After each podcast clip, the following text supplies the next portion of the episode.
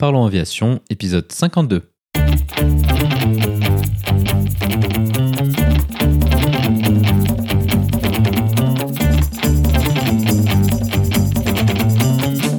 Parlons Aviation, le podcast où on parle de tout ce qui vole.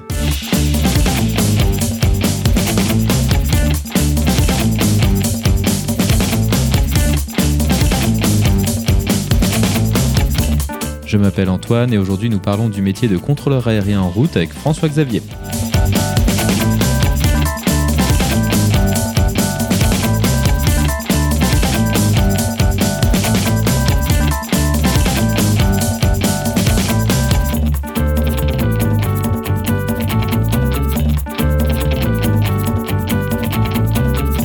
Nous proposerons également la vidéo de la semaine.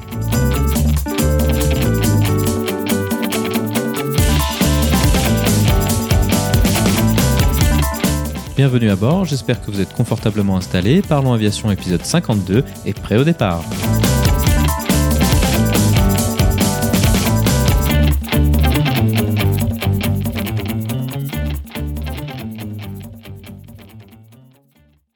Bonjour et bienvenue dans le 52e épisode de ce podcast. Cette semaine, nous allons traiter d'un sujet que nous n'avons pas encore traité, le métier de contrôleur aérien.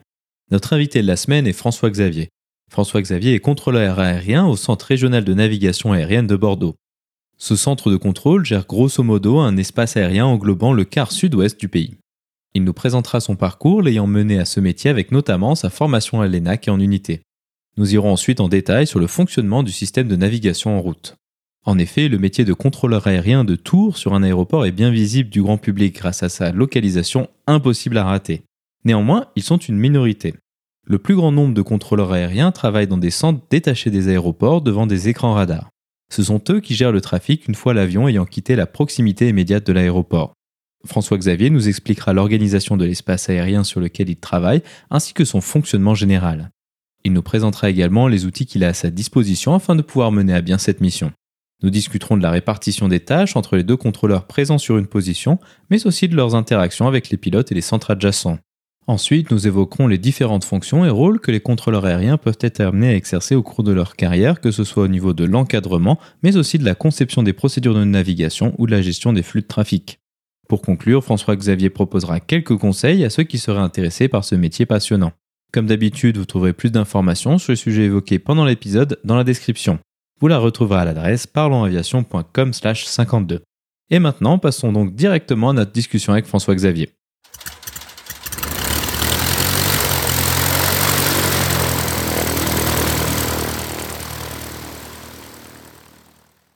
Bonjour François-Xavier et bienvenue sur Parlons Aviation. Peux-tu nous décrire ton parcours aéronautique? Bonjour. Euh, donc euh, mon parcours aéronautique, euh, il a été très très succinct avant mon entrée à l'ENAC puisque je n'avais jamais volé. C'est un petit peu par hasard parce que j'avais un cousin qui était copilote chez chez Air Inter à l'époque et que je savais pas trop quoi faire après le bac, qui m'avait décrit euh, le cursus. Et donc, euh, je me suis intéressé à l'aviation par ce biais-là. Donc, j'ai fait euh, j'ai fait une prépa après mon bac, et je me suis rendu compte quand j'ai passé le concours à l'époque EPL à l'ENAC en France que euh, j'étais pas si passionné par par le pilotage que ça, mais quand même passionné par l'aviation, les avions, etc. Et entre-temps, j'avais des copains qui étaient rentrés euh, euh, comme contrôleurs, euh, qui avaient passé le concours nouvellement ingénieur qui s'appelait ICNA. J'ai eu la chance d'être d'être accepté dès ma première tentative en maths P. Donc voilà, ça a été mes premiers accès à l'aviation. Et c'est là où j'ai vraiment découvert l'aviation au travers de l'ENAC, et euh, de la, ma formation de, de pilote privé euh, et des, des, gens, toutes les formations qu'il y avait à l'ENAC, aussi bien pilote que contrôleur, que technicien, qu'ingénieur, puisque l'ENAC regroupe euh, toute la formation, tout le panel en France. Contrôleur aérien, je pense que c'est un métier qui est assez peu connu du grand public. Comment est-ce que toi, tu as eu des informations sur ce, à ce sujet-là et que tu as pu te faire une meilleure idée de, de quoi il s'agit au final? Alors, euh, comme euh, comme je l'ai dit précédemment, j'avais aucune idée, mais alors absolument aucune idée de ce que c'était avant de, découvrir euh, par mes collègues qui avaient eu ce concours. Et moi, je m'imaginais contrôler aérien dans une tour de contrôle comme beaucoup de monde euh, qui autorisait les avions à, à décoller et atterrir. J'imaginais pas du tout à l'époque qu'il y ait un contrôleur aérien qui était toujours en communication avec les pilotes.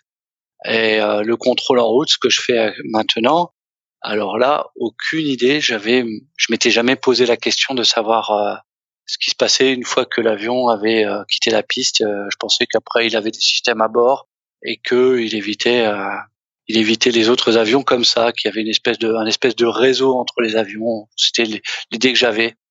Et j'ai découvert après que c'était beaucoup plus artisanal que ça, même si avec les, ma, ma, carrière progressant, ça devient de plus en plus automatisé mais c'était euh, surtout contrôleur en route. Maintenant, j'ai quand je, je, dis que je suis contrôleur en route, les gens euh, ont pas beaucoup de.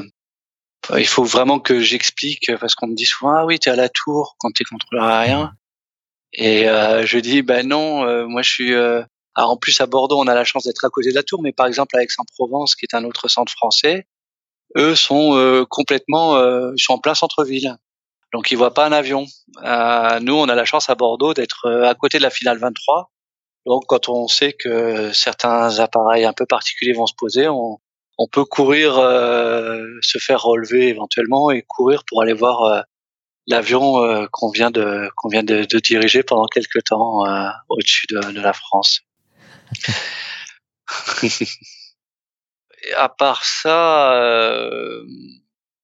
moi j'étais c'est vraiment euh, ça a été une découverte totale et euh, beaucoup de, de, mes collègues eux avaient déjà de la famille euh, dans le dans le, dans l'aviation et beaucoup aussi de, de parents ou donc le contrôleur aérien parce que c'est vrai que c'est un petit milieu je pense encore plus plus resserré que que le, le milieu du, du pilotage parce que c'est pas quelque chose qui fait rêver de travailler dans une salle une salle, euh, une grande salle sans fenêtre, euh, souvent. C'est, c'est, rarement, à part, comme je disais tout à l'heure, euh, des gens qui, qui ont de la famille qui fait ça, une, une vocation. Mais c'est un métier que j'ai appris à aimer, qui est très intéressant euh, parce qu'en constante évolution, parce que à chaque fois qu'on s'assoit sur la position, on, on repart de zéro.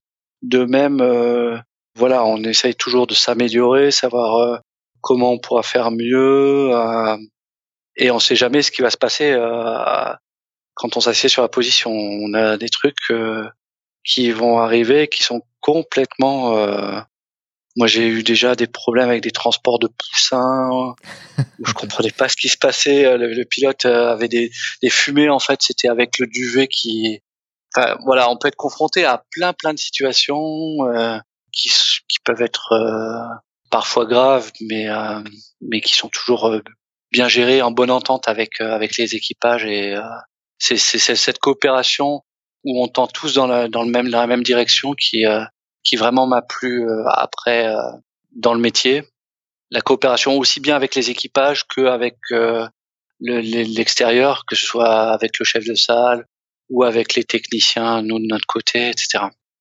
Donc maintenant, si on retourne un peu euh, sur ton parcours, euh, donc l'ENAC, donc effectivement, c'est l'école nationale de l'aviation civile qui est à Toulouse, qui forme, euh, comme tu le disais, bah, les, les, pilotes, les ingénieurs techniciens dont on a déjà parlé sur le podcast, et les contrôleurs aériens comme toi. À quoi ça ressemble la formation à l'ENAC? Combien de temps ça dure et qu'est-ce qu'on y étudie? Alors, je vais pouvoir te parler de la formation telle qu'elle était dans les années 90. Elle a un peu évolué. Maintenant, c'est un master globalement, ça reste la même chose, mais il y a quand même quelques petites euh, subtilités euh, à présent.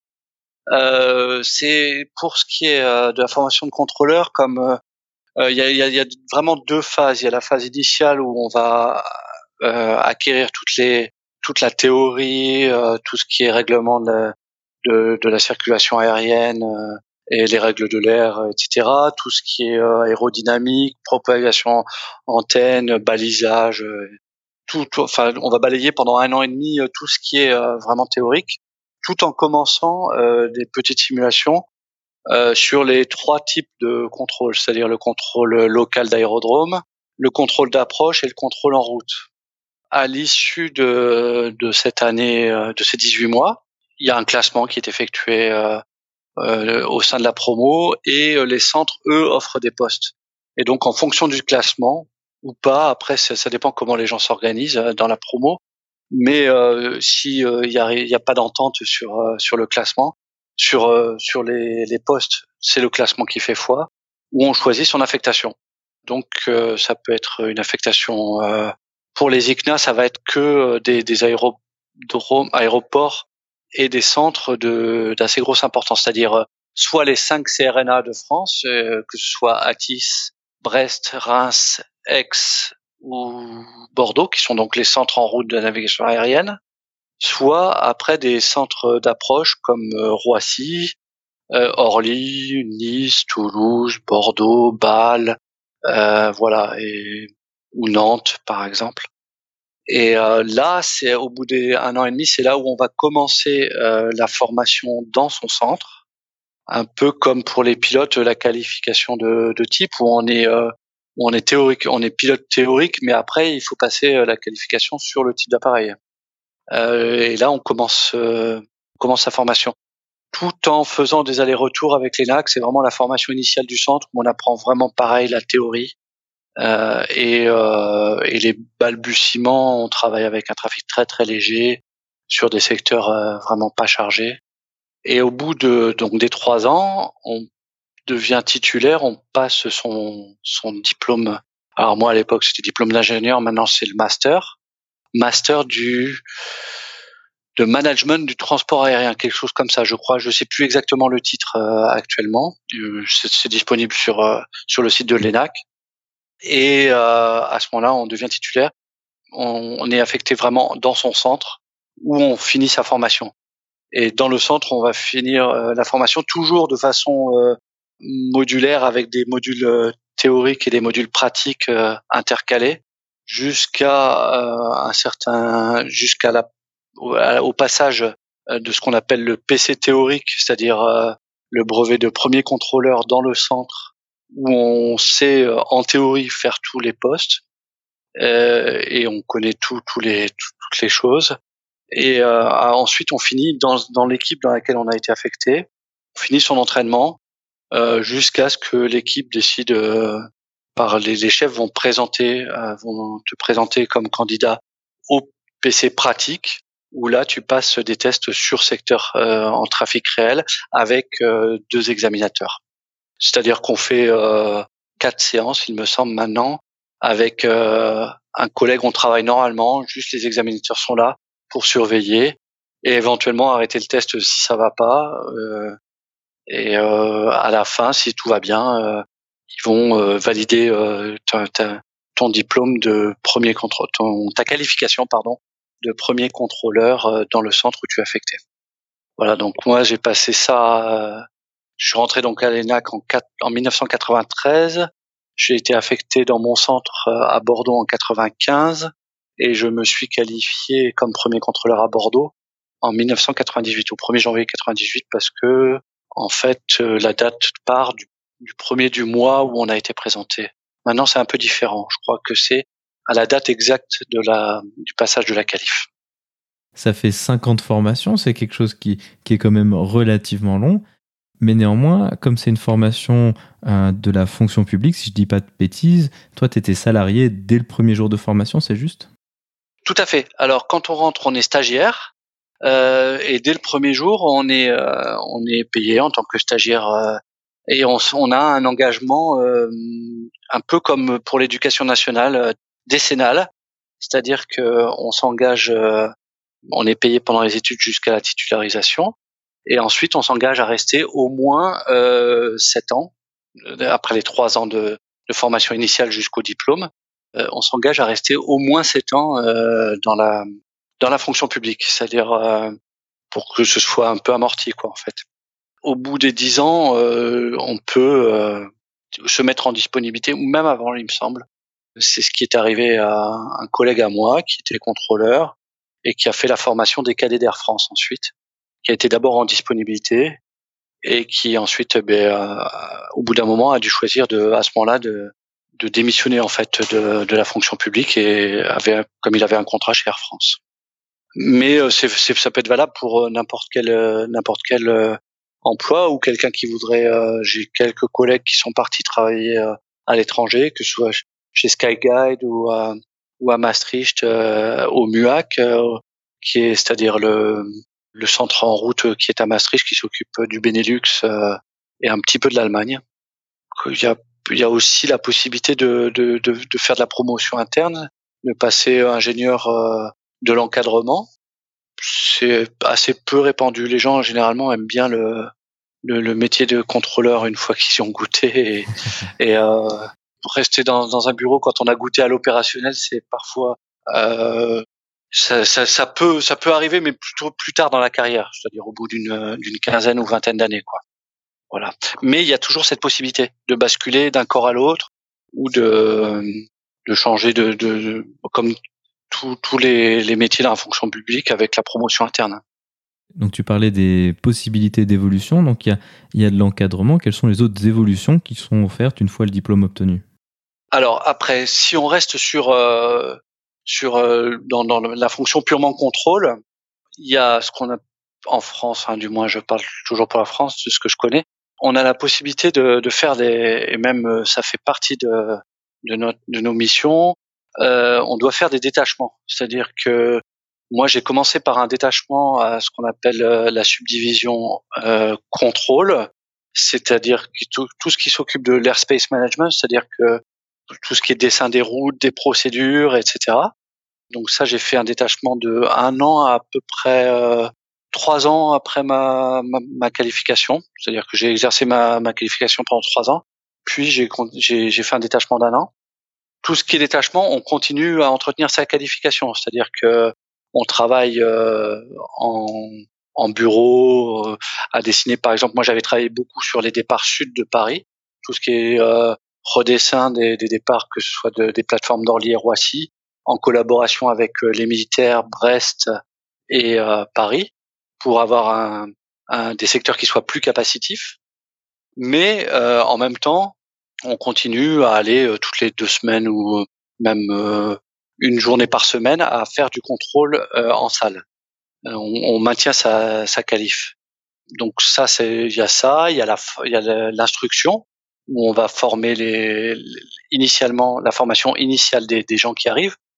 Euh, c'est-à-dire qu'on va être détaché pareil et on va euh, accueillir euh, que ce soit les gens qui arrivent de l'ENAC en début de formation ou des gens qui qu'on appelle des AVE, c'est-à-dire des, des gens qui viennent d'un autre centre mais qui ont déjà été qualifiés avant. et voilà, on leur fait la formation avant, après de les envoyer en équipe, comme je disais tout à l'heure, pour qu'ils finissent leur formation dans l'équipe. Mais tout ce qui est formation initiale est faite dans le centre et faite par la cellule d'instruction. En plus, la cellule d'instruction, euh, moi, j'ai jamais fait ça de formation initiale. Par contre, j'ai fait de la formation continue, c'est-à-dire que dans notre maintien de qualif, on doit faire euh, tous les euh, tous les deux ans, on doit faire une formation aux situations inhabituelles, c'est-à-dire euh, tout ce qui est, on s'entraîne tout ce qui est panne divers et variés. Et ça, donc, il y a des gens qui l'encadrent et qui sont des contrôleurs toujours qualifiés il y a plein de plein de différentes subdivisions. Il y a ce qu'on appelle la subdivision qualité de service, qui elle s'occupe d'analyser tous les événements, soit euh, parce qu'il y a eu un déclenchement du filet de sauvegarde quand on passe en dessous de la norme.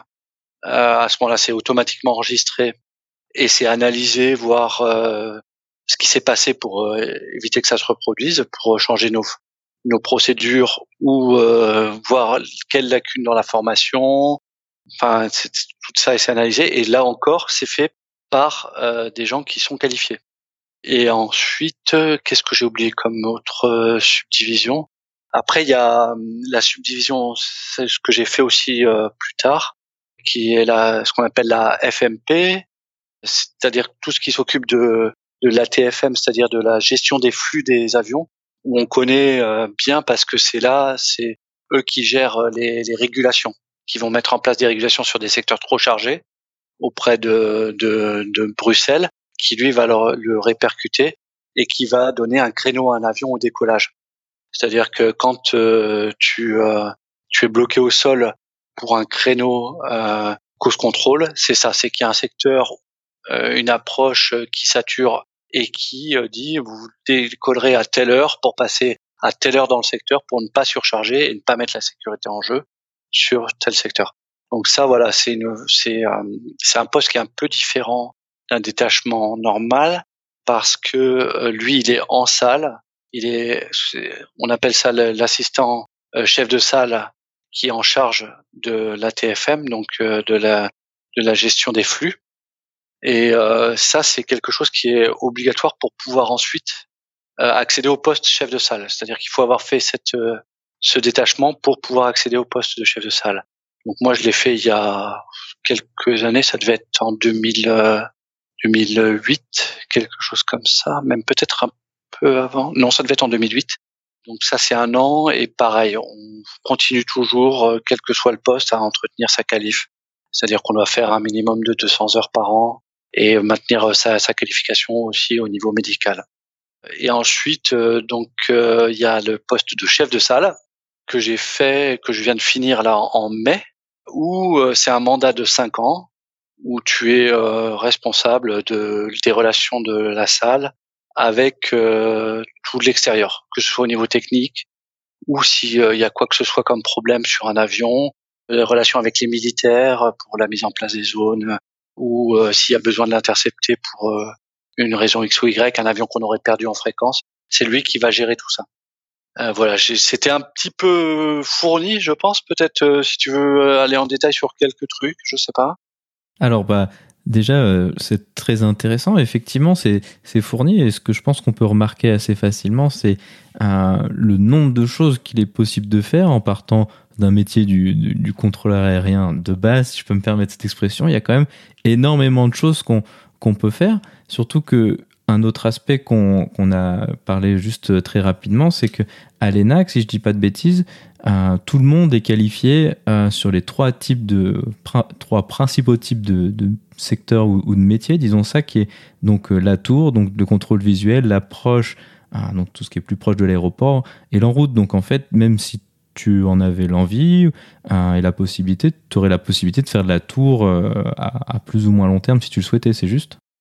Tout à fait. C'est euh, c'est euh, c'est comme un changement de, de, de, de type euh, pour pour les pilotes, changement de type d'appareil.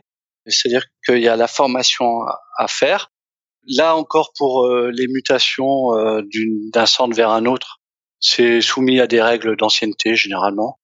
Il y a, comme on est, on a les trois ratings, comme on appelle ça pour les licences de contrôle quand on sort de l'ENAC, on, on, peut faire aussi bien du contrôle du contrôle local que du contrôle d'approche que du contrôle en route.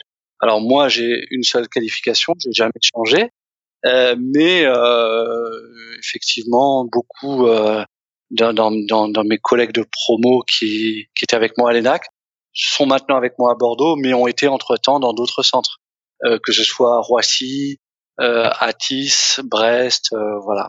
Après, euh, c'est en fonction aussi des, des, des évolutions euh, dont on a envie, euh, je veux dire, dans sa carrière propre ou de d'autres événements extérieurs, que ce soit pour pour des raisons familiales ou etc. de, de se rapprocher d'un endroit ou d'un autre. C'est une bonne, une grosse possibilité qu'on a en France par rapport à d'autres d'autres pays, c'est que voilà, on est multi-ratings, c'est-à-dire qu'on peut faire les, trois métiers et on a beaucoup de centres en France, donc on peut passer facilement de l'un à l'autre. Quelque chose dont on a pas mal parlé et que je pense qui mériterait euh, peut-être un peu plus de, détails, c'est cette notion de, secteur de, contrôle aérien.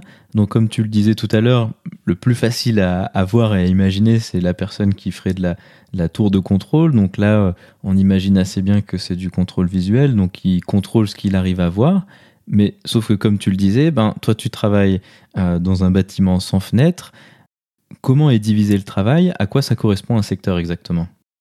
Alors, la meilleure euh, comment dire euh, analogie que j'ai trouvée pour l'instant, c'est un petit peu des briques de Lego. C'est-à-dire que c'est des, briques qui s'emboîtent comme ça. C'est-à-dire qu'on a comment dire l'environnement immédiat de la piste, qui est le contrôle local, qui va être chapeauté par euh, d'autres d'autres Lego, d'autres briques de Lego qui, qui vont l'entourer, que ce soit aussi bien en latéral qu'en vertical. Là, ça va être l'approche. Et les approches, alors maintenant, sont jointives en France, c'est-à-dire qu'elles vont arriver pratiquement, si on schématise, elles vont monter jusqu'au niveau 150, jusqu'à 15 000 pieds, en gros 5000 mètres. Et au-dessus, ça va être des centres en route, qui, elles, pareil, sont divisées en secteurs comme des petites briques, un espèce de millefeuille où on couperait des parts. Euh, souvent, on les nomme euh, en fonction de, de, de globalement d'une ville en dessous. Euh, à Bordeaux, par exemple, on a le secteur L qui est vers Limoges. On a le secteur P qui est sur les départs de Paris, qui correspond anciennement au bord de Pithiviers. On a le, le secteur R. Alors lui, c'est une exception, c'est un secteur de régulation pour Paris, pour que ce soit Orly ou Roissy, donc il est au-dessus de Cognac, mais euh, anciennement il s'appelait C, il a été rebaptisé. Voilà, chaque secteur a un nom pour être euh, identifié. Et après, alors euh, on peut soit à Bordeaux, on leur donne des numéros en fonction de la de l'altitude. Les, les numéros 1 vont être de alors on a d'abord pardon en dessous, on a la FIR, ce qui est du niveau 150 jusqu'au niveau 200, qui elle va être avec des secteurs, ils seront juste des groupes euh, divisé en géographique, pas en en vertical. Et ensuite au-dessus, on a le, supérieur qui commence à partir du niveau 200 à Bordeaux et qui euh, les, les couches 1 donc toujours en gardant ces secteurs, par exemple si on reprend le secteur R dont je parlais tout à l'heure, est divisé en R1 qui va de 200 jusqu'à 295. Le, le R2 fait du 295 euh, donc de 29 500 pieds pardon jusqu'à 3, 4, 5 jusqu'à jusqu'au niveau 345 jusqu'à 34 500 pieds. Ensuite, on a la couche 3 qui va de 34 500 pieds à 36 500 pieds et ainsi de suite jusqu'au secteur 5 qui lui va partir euh, du niveau 3, 8, 5 donc de 38 500 pieds jusqu'à euh, niveau 660. Alors on sait que les appareils euh, actuels volent plutôt euh, en dessous de 40 000 pieds. On en a quelques, la limite elle est autour de 40 000 pieds. Euh, les appareils très performants dans les jets comme les euh, les les Grumman G4 vont voler jusqu'à 450. Même on commence à avoir avec les 787 et les appareils de ligne qui volent au-dessus du 400. Mais euh, voilà, on va rarement au-delà. Après, il y avait euh, la limite avait été fixée au 660 parce que c'était la limite du Concorde. Il volait pas plus haut que le 660, donc lui restait en espace aérien contrôlé. Et ensuite, c'est de l'espace aérien non contrôlé. Donc, on s'occupe pas des satellites, etc. Une fois qu'on a défini ce découpage géographique et, vertical, combien de contrôleurs s'occupent de, chacun des, secteurs individuels? Alors, sur, euh, sur une position de contrôle, euh, on va pouvoir contrôler un regroupement de secteurs, ce qu'on appelle un regroupement de secteurs. C'est-à-dire qu'en fonction de la, la charge de trafic, on va avoir deux personnes, ce qu'on appelle un radar, un radariste et un organique, un contrôleur radar et un contrôleur organique, qui s'occupent euh, de, de, ce, de cet ensemble de secteurs. Ça peut être tout l'ensemble de l'UIR de Bordeaux, c'est-à-dire tout, tout le la nuit quand on est on est que deux à gérer tout l'ensemble de l'espace parce qu'on va avoir une dizaine d'avions maximum, donc on n'a pas besoin d'avoir euh, plus de secteurs. Ensuite, vers euh, quand le matin arrive et que le trafic arrive, on va commencer à dégrouper, c'est-à-dire qu'on va faire cette, cette, cette coupure géographique d'abord. On va enlever le sud du nord, c'est-à-dire euh, en gros euh, au sud d'une ligne Bordeaux-Clermont-Ferrand, euh, c'est ce qu'on appelle le sud, on va l'enlever. Il y a deux personnes qui vont venir et qui vont s'installer et ainsi de suite jusqu'à on peut avoir jusqu'à 18 secteurs à Bordeaux. C'est-à-dire que dans une salle où on serait à capacité maximum à Bordeaux, on aurait 18 secteurs de deux contrôleurs c'est-à-dire 36 personnes qui vont euh, s'occuper de ça. Voilà. Et donc après, quand on peut plus aller plus loin, euh, c'est-à-dire que soit on arrive sur un secteur élémentaire, c'est-à-dire que on est euh, sur dans le découpage que j'ai donné, par exemple, on va dire le secteur R pour reprendre ce que je disais tout à l'heure. Si on arrive à R4 qui a une capacité de 30 avions par heure, les chiffres sont pas pas exacts, hein, mais ça va être quelque chose comme ça ou 40 avions par heure. Euh, si on voit qu'il y a une demande qui est supérieure à 40, on se retourne, euh, enfin le, chef de salle et, euh, et l'adjoint au chef de salle qui est en charge de, des régulations vont demander à Bruxelles de mettre en place une régulation pour étaler le trafic. Et c'est là où on a les créneaux pour que les avions décollent à telle heure pour passer dans le secteur à tel niveau et à tel moment. Et euh, à ce moment-là, bon, après, on peut arranger en faisant, en se retournant vers les avions, en leur disant voilà, si vous voulez plus bas, euh, vous n'aurez pas de créneau, vous pourrez partir plus tôt, etc. Ça, c'est de la négociation après qui se fait entre les compagnies et, euh, et Bruxelles généralement. Mais euh, voilà, donc les deux, ces deux contrôleurs, le radariste, l'organique, qui sont sur un secteur et qui vont gérer jusqu'à n trafic en fonction du secteur. Le radariste étant plus orienté vers euh, tout ce qui est problème tactique, et c'est lui qui va parler aux avions. C'est-à-dire que c'est lui qui, si deux avions sont en conflit, va soit les changer de niveau, soit leur donner des caps pour euh, les espacer sachant que à Bordeaux, on a une norme de 1000 pieds, c'est-à-dire 300 mètres en vertical, euh, jusqu'au niveau 410. Euh, euh, ça, c'est commun à, à tout l'espace RVSM européen, même au-delà, je pense. Et après, nous, à Bordeaux, on a une norme à 5 nautiques. ça, ça dépend de la performance des radars, etc. Je sais pas après si d'autres centres sont en dessous de 5 nautiques. Je sais que les approches sont plus bas parce que les avions sont plus proches, etc. Les rafraîchissements de radar sont plus faibles. Par exemple, dans certaines approches, on peut avoir une norme de 3 nautiques en latéral. Un nautique, c'est 1800 euh, mètres, hein, donc en gros 5, 5 km pour, euh, au minimum euh, pour deux avions qui seraient au même niveau. Et voilà, donc ça, c'est le, le rôle du radariste. Lui, il va s'assurer que tout ça soit bien. L'organique, lui, est plus dans le stratégique, c'est lui qui s'occupe des relations avec les autres secteurs qui va déterminer les configurations de sortie. Si deux avions euh, sont pourront sortir euh, sur le même point, mais avec tant d'espacement et avec les vitesses qui sont adaptées pour pas qu'ils se rattrapent, euh, voilà. Ou alors dans, dans, le, dans le cas où il voit que ça n'ira pas, que les deux avions ne pourront pas sortir au même niveau, va proposer d'autres solutions, que ce soit une solution en niveau, ou euh, encore une fois en géographique, en, en, les mettant en parallèle par exemple, ou en les régulant en vitesse, c'est-à-dire en adaptant les vitesses de chacun. Euh, il va en outre euh, s'occuper de la détection de conflits en entrée. C'est lui qui va regarder les avions qui vont arriver s'il y aura un problème avec un autre avion qui arriverait d'un autre point et va dire euh, au radariste voilà. Et après c'est le radariste qui traitera ça et qui qui réalisera ce que l'organique avait prévu voilà vraiment la, la, la le partage des tâches entre les, les deux contrôleurs sur un, un secteur. Ce binôme-là, c'est vraiment l'élément euh, l'élément de base et euh, voilà donc on peut comme je disais on peut aller à Bordeaux jusqu'à 18 secteurs sachant qu'après si on risque d'aller au-delà ben pareil on va poser des, des régulations pour que certains secteurs ne puisse pas déborder et qu'on ne doit pas aller plus haut.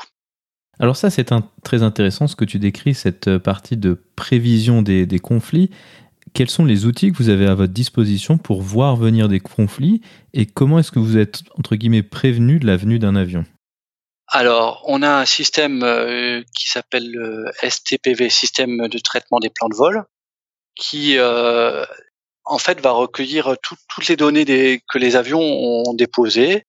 Il est relié, lui, à notre autre système qui s'appelle le STR, le système de traitement radar, qui va détecter euh, les avions euh, avec les radars, hein, comme, comme son nom l'indique, et qui va faire une corrélation, c'est-à-dire qu'il va mettre à jour les informations de passage d'heure au-dessus d'une balise, etc.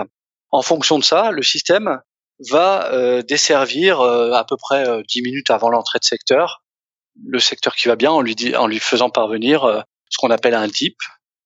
Euh, c'est une petite, une petite identification électronique euh, avec les différents événements de l'avion, une espèce de plan de vol très sommaire avec l'indicatif, le code transpondeur, le départ, la destination, la route et les niveaux demandés, que ce soit en entrée, le niveau auquel il va rentrer. Et après, si éventuellement il y a des changements de niveau, euh, les, les, différents niveaux qui va passer sur les différents points de sa route. Voilà, donc euh, ça c'est euh, ce que va faire le STPV. Et après, pour détecter les conflits, on va se servir de. En fait, on va fonctionner par des espèces de tamis plus ou moins gros. On va fonctionner avec une grosse épuisette au début, avec une maille bien large, on va regarder les heures de passage sur différentes balises. Et si c'est au même niveau, à ce moment-là, on va commencer à s'intéresser plus à ces avions. Ensuite, euh, si on a repéré deux avions qui risquent d'interférer, on a ce qu'on appelle euh, le filtrage, qui est une, extrapolation si les avions suivent leur route prévue à la vitesse euh, prévue qu'ils ont actuellement, etc. S'il n'y a pas de changement, et on voit en gros quelle sera leur position dans les. On peut filtrer, on peut extrapoler leur position jusqu'à un quart d'heure en gros de la position, leur position actuelle et voir affiner s'il risque d'y avoir un petit problème ou pas, s'ils doivent être surveillés. Ou s'il n'y a pas de problème, à ce moment-là, on passera à autre chose. Et enfin, euh, quand on arrive et qu'on a détecté que deux avions vont être euh, proches, alors proches, c'est moins de 10 nautiques pour nous, c'est-à-dire euh, moins de 18 km. Et à ce moment-là, on va utiliser ce qu'on appelle le CEP. Euh, le CEP, c'est on va on va cliquer sur les deux avions et on aura en instantané la distance actuelle entre les deux plots et la distance minimale prévue et dans combien de temps ce sera la distance minimale. Quand on va survoler cet outil, on va avoir la position des avions s'ils continuent à ces caps-là, à ces vitesses-là, au, à l'endroit où ils seront le plus proches. Donc en fonction de ça, après, ben on, on va prendre des, des, des, mesures, soit en cap, soit en niveau. Ça, c'est très intéressant. Ça permet de se faire une idée de la séquence du, du travail, euh, disons, euh, minute par minute de ce que vous faites. Tu as dit également qu'il y avait la possibilité pour le contrôleur organique euh, de faire des coordinations avec, avec d'autres secteurs, avec d'autres contrôleurs aériens. Qu'est-ce que ça permet de faire et en quoi est-ce que ça vous aide? L'organique a plusieurs moyens de faire des coordinations. Il y a les coordinations électroniques. On va transmettre automatiquement le plan au secteur suivant et à ce moment-là, alors pour l'instant seulement en intracentre, euh, c'est-à-dire euh, à l'intérieur de Bordeaux, entre les secteurs de Bordeaux, on peut transmettre les directs, on peut transmettre. Euh, pour l'instant, pas grand-chose. On attend l'arrivée de nouveaux outils pour que ce soit, ce soit on puisse transmettre automatiquement beaucoup plus de choses. Autrement, tout se fait par téléphone. C'est-à-dire que si un avion a quelque chose de particulier, ou s'il est en direct, ou s'il est, par exemple, dans une zone militaire et que ça a été coordonné avec les militaires, on va appeler le secteur suivant pour lui dire tout ça. Et le secteur suivant, lui, va en tenir compte euh, dans sa dans son intégration de ce vol, ou et si éventuellement ça y va pas, il y a une négociation qui va s'engager entre les deux secteurs, toujours par téléphone, et euh, pour aboutir à un accord.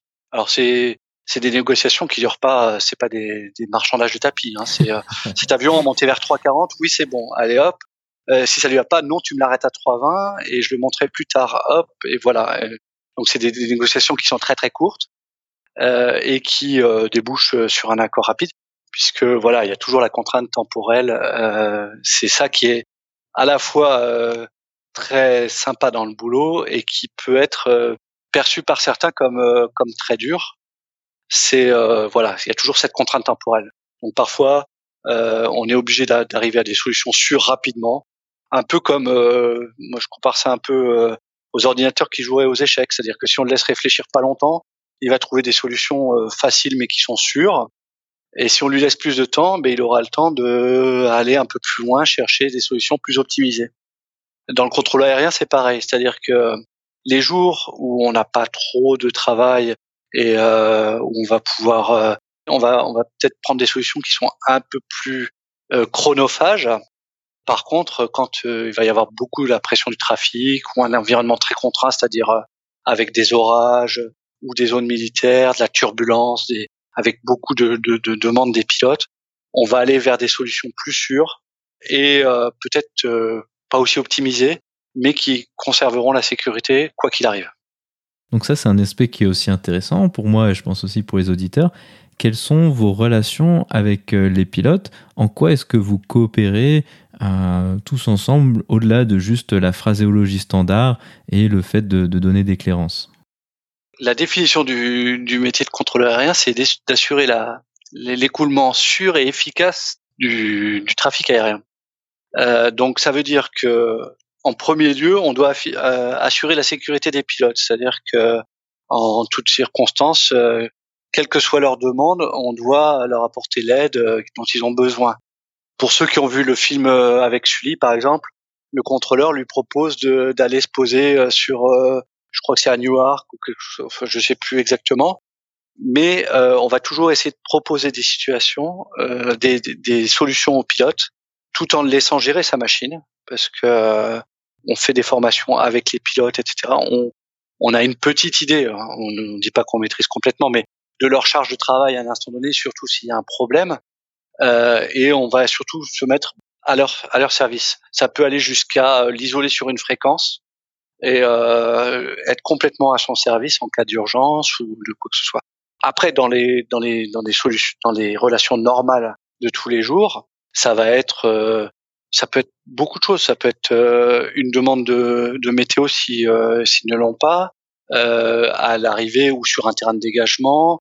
Ça peut être une demande si les conditions météo n'ont pas été super bonnes et qu'ils soient un petit peu limite au niveau de, de du pétrole, de d'essayer de, de, lui faire passer par des routes plus courtes pour pour lui faire lui faire gagner les, le temps qui va lui manquer ou enfin le temps qu'il arrive juste euh, avec sa, sa, réserve euh, qui va bien à l'arrivée.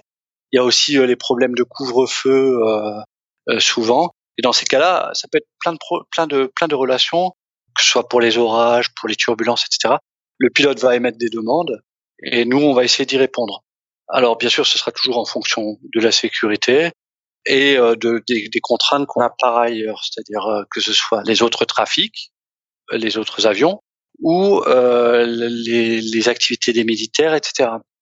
On peut euh, exceptionnellement, euh, euh, suivant si c'est un pilote qui est en urgence ou enfin pour une raison X ou Y, voir avec les militaires pour pouvoir trouver une route plus courte ou par exemple si c'est du transport d'organes que qu'ils doivent arriver le plus rapidement possible à destination, on va voir avec les militaires pour qu'ils plafonnent leur activité ou qu'ils évitent euh, l'avion qui va passer dans leur zone. Tout ça, c'est euh, c'est encore une fois chronophage et comme je le disais tout à l'heure, c'est euh, c'est quelque chose qui va nous prendre du temps. Donc c'est toujours la bataille entre la capacité et le meilleur service. Ce qu'il faut comprendre, c'est que un pilote, lui, il a sa machine et son environnement autour. Lui, il va essayer de gérer au mieux sa machine, etc. Nous, on n'est pas du tout dans, dans cet aspect-là. On est sur une vision globale du système. C'est-à-dire que le pilote, on comprend bien qu'il ait ses demandes, etc. Mais pour euh, pour le fonctionnement euh, le plus efficace du système, nous, on va gérer un système. Parfois, c'est antagoniste. Ça peut arriver à des situations un peu tendues où euh, le pilote ne comprend pas que on ne puisse pas lui donner une directe ou un niveau alors qu'il l'avait posé. Euh, mais euh, généralement, le pilote le comprend très bien et il a, il faut le savoir, la possibilité de toujours déposer euh, une réclamation et qui sera analysée par notre cellule qualité de service dont on a parlé tout à l'heure et qui va voir où est-ce qu'il y a eu un problème. Est-ce que ça a été un problème de charge trop élevée à ce moment-là ou est-ce que ça a été une erreur du contrôleur et à ce moment-là voir euh, ce qui peut euh, ce qui peut améliorer euh, dans son dans ses méthodes mais c'est très très très très rare et les relations sont moi pour ma part je trouve j'ai toujours trouvé des relations excellentes j'ai eu quelques fois des incompréhensions mais qui se sont résolues rapidement en leur expliquant aux pilotes pourquoi on pouvait pas faire ça ou pourquoi. Le seul problème c'est que parfois on n'a pas le temps d'expliquer donc on leur dit écoutez, euh, pas de problème, on, peut en discuter plus tard si vous voulez vous appeler euh, plus tard euh, ou vous faites un rapport et à ce moment-là, on pourrait en, discuter vraiment et vous expliquer pourquoi on peut pas le faire ou éventuellement ben, pour, où est-ce qu'on n'a pas été bon au niveau de, du truc et améliorer nous de notre côté nos, nos procédures.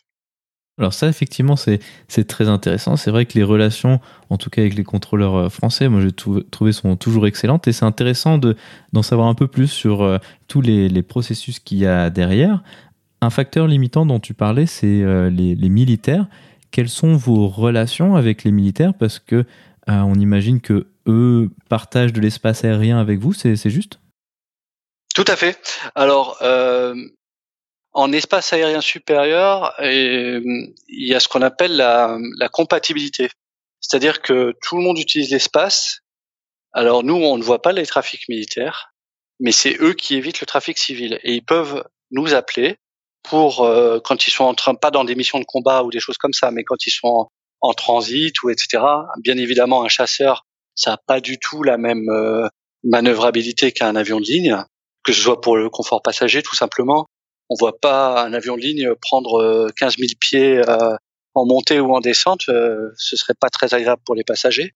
Et donc les militaires vont pouvoir nous appeler depuis surtout depuis qu'on est passé en RVSM puisqu'ils ont moins d'espace euh, vont nous appeler pour nous demander des infos. Alors déjà ils ont toutes les informations du plan de vol, mais si ils ont un doute, si euh, ils pensent que peut-être on va descendre l'avion ou le monter ou le tourner et qu'ils veulent passer un petit peu près, on a ce qu'on appelle des coordinations de niveau 3 où le contrôleur militaire nous appelle pour euh, nous demander. Euh, encore une fois c'est une négociation soit de retarder un peu la descente, soit de retarder la montée, soit de le garder au cap qu'il a à l'heure actuelle alors qu'il devait tourner sur un autre point.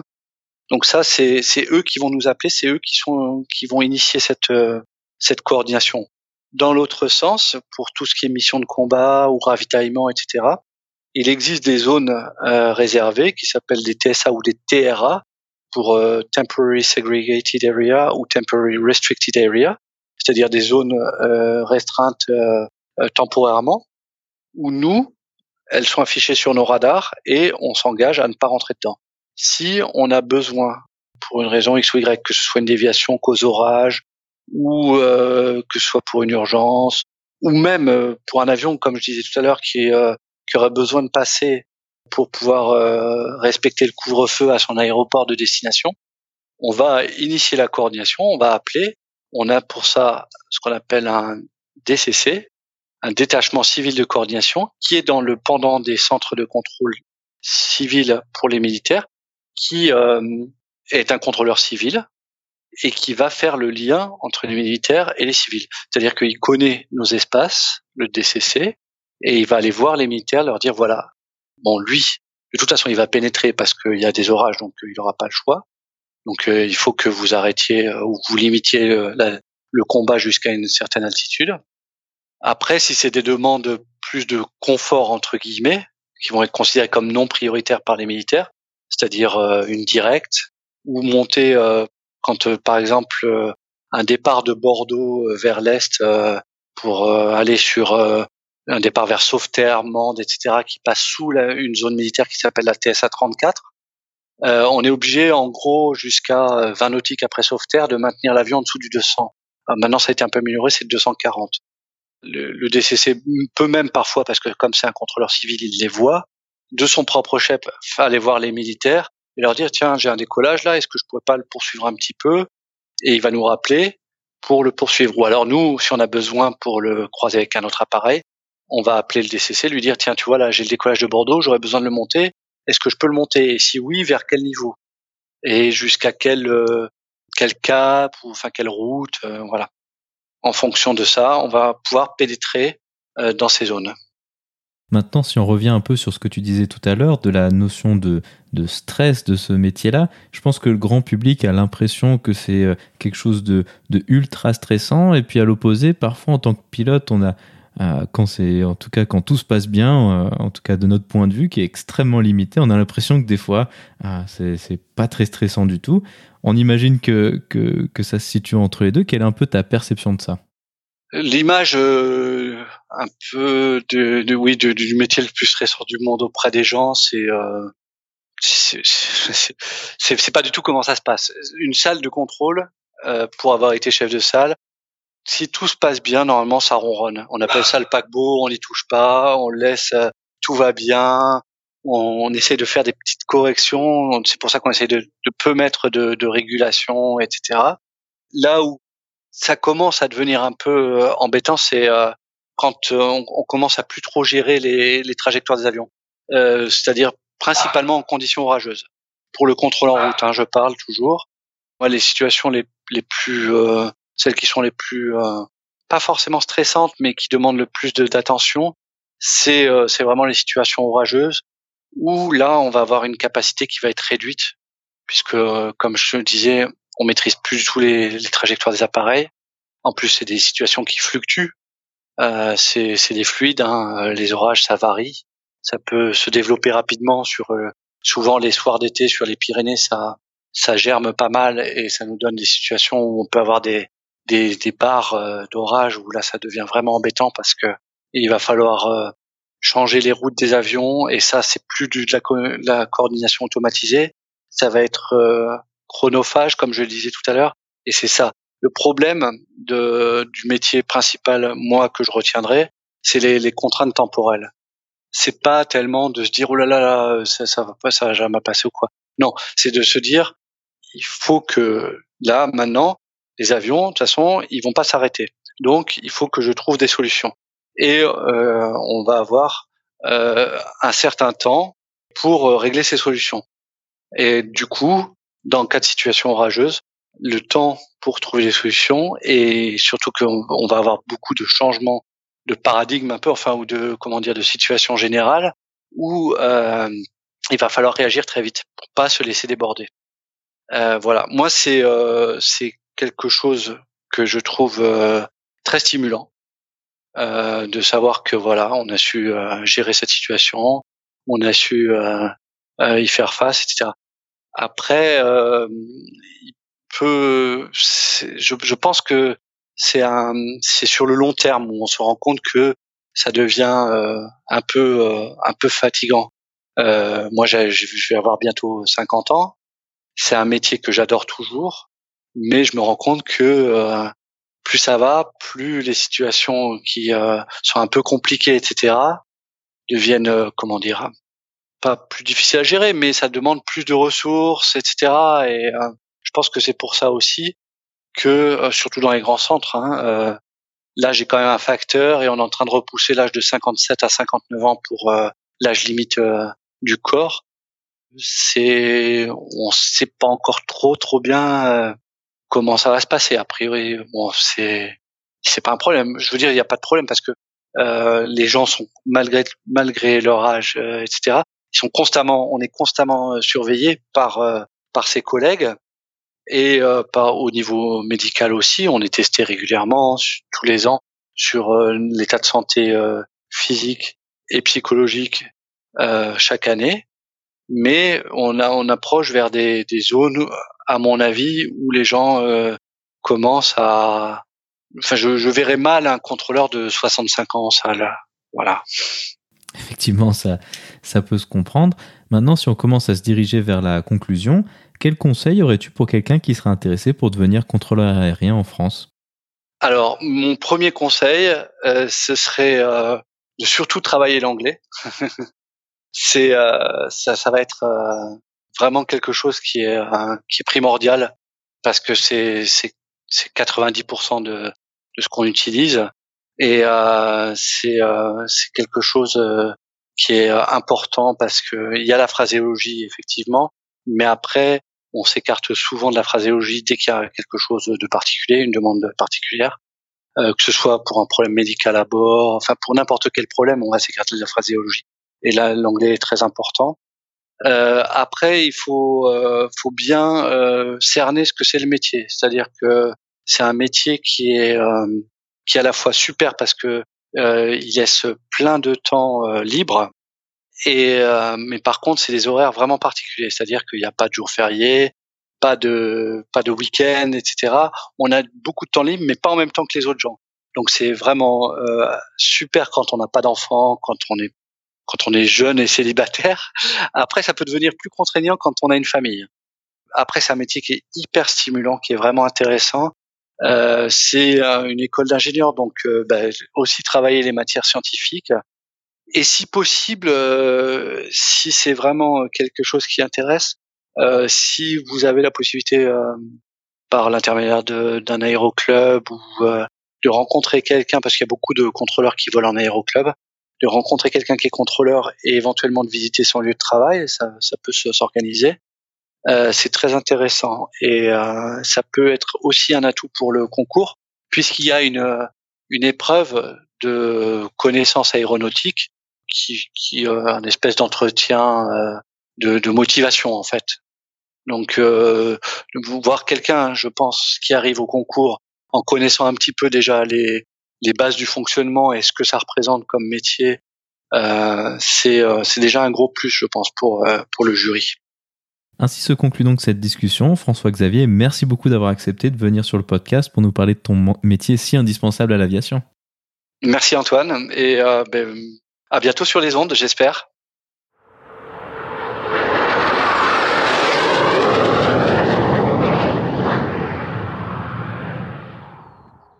La vidéo de la semaine est une vidéo proposée par la chaîne YouTube de l'ENAC. Elle a été réalisée par des élèves contrôleurs aériens afin de présenter leur futur métier. Elle présente toutes les différentes positions de contrôle allant de la tour à l'en route en passant par l'approche. De nombreuses vues des salles de contrôle et des visualisations radar sont proposées afin de se faire une meilleure idée des outils décrits par François Xavier. Des contrôleurs actuellement en poste proposent également la vision de leur métier et des qualités nécessaires pour pouvoir l'exercer. Elle propose également une explication détaillée du concours ICNA et de la formation associée. Vous trouverez le lien vers la vidéo dans la description ou en allant sur le lien parlonsaviation.com slash vidéo 52 sans accent sur le E de vidéo.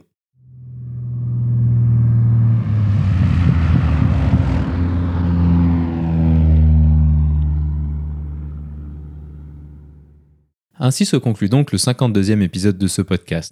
J'espère qu'il vous a plu et je vous invite à vous abonner sur votre application de podcast favori. Également, n'hésitez pas à laisser un avis 5 étoiles sur iTunes, ce qui permettra à d'autres personnes de découvrir ce podcast. Je tiens à remercier François Xavier d'avoir accepté de venir parler avec nous de son métier. La description de cet épisode est disponible sur notre site web parlonsaviation.com/52. Si vous avez des questions, des remarques ou des suggestions, n'hésitez pas à nous contacter sur contact@parlonsaviation.com. Si vous voulez recevoir des notifications lors de la sortie des nouveaux épisodes, vous pouvez vous inscrire à la newsletter dans la barre latérale droite de notre site parlonsaviation.com. Vous pouvez également nous suivre sur Twitter, sur parlonsaviation et sur Facebook. En vous souhaitant des vols nombreux, je vous remercie d'avoir écouté ce 52e épisode de Parlons Aviation.